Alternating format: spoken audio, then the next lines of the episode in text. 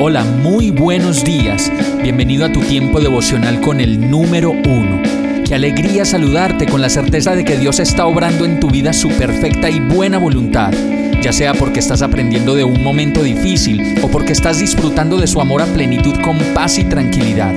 Llegó la hora de tomar tu Biblia, pues de seguro Dios te va a hablar, te va a reconfortar y lo mejor de todo, te va a dar las respuestas que estabas buscando. ¿Qué esperas? Vamos, súbete de una vez en este pequeño pero eterno vuelo devocional con destino al cielo.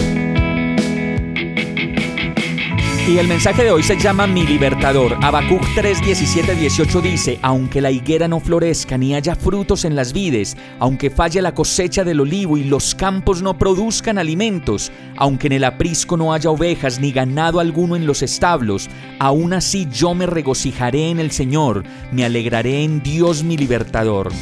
Hoy termina un año más y como siempre nos ponemos a hacer cuentas de todo lo que pudimos hacer y de lo que no alcanzamos a lograr. Y en medio de los balances que hacemos, seguramente muchos dirán que consiguieron muchas cosas y que viajaron mucho y que tuvieron la dicha de tener un año lleno de bendiciones, de trabajo, de estabilidad, amor, alegría y también un año lleno de la presencia de Dios en todo. Pero también podemos mirar la otra cara de la moneda en donde muchas personas, a pesar de tenerlo todo, aún sigue siendo insuficiente lo que reciben, lo que tienen, el trabajo, los amigos, la familia, la casa y todo lo que pudieron hacer durante este año en medio de estas dos maneras de experimentar la vida y de vivirla también, porque realmente es una decisión.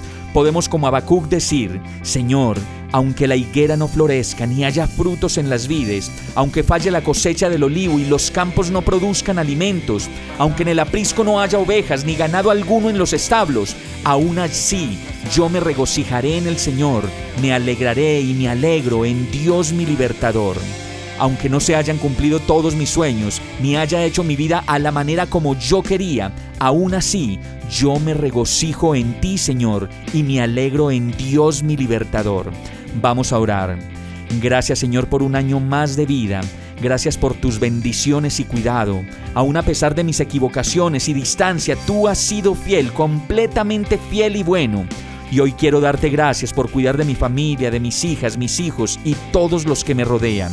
Te doy gracias, Señor, por alimentarme, por cuidarme y por ser mi ayudador, mi guardador y mi todo.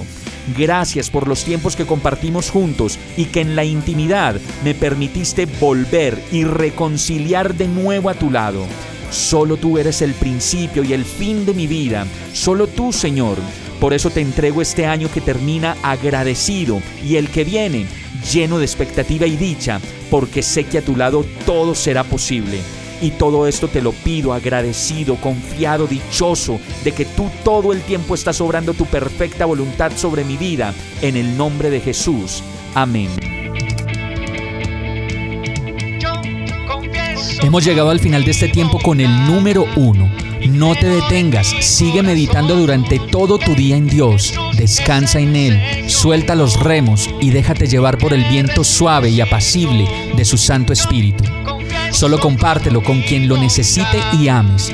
Hoy, de la mano de Dios, todo será un gran día. Para más información visita nuestra página www.iglesiabierta.com o llámanos al 313-334-0116.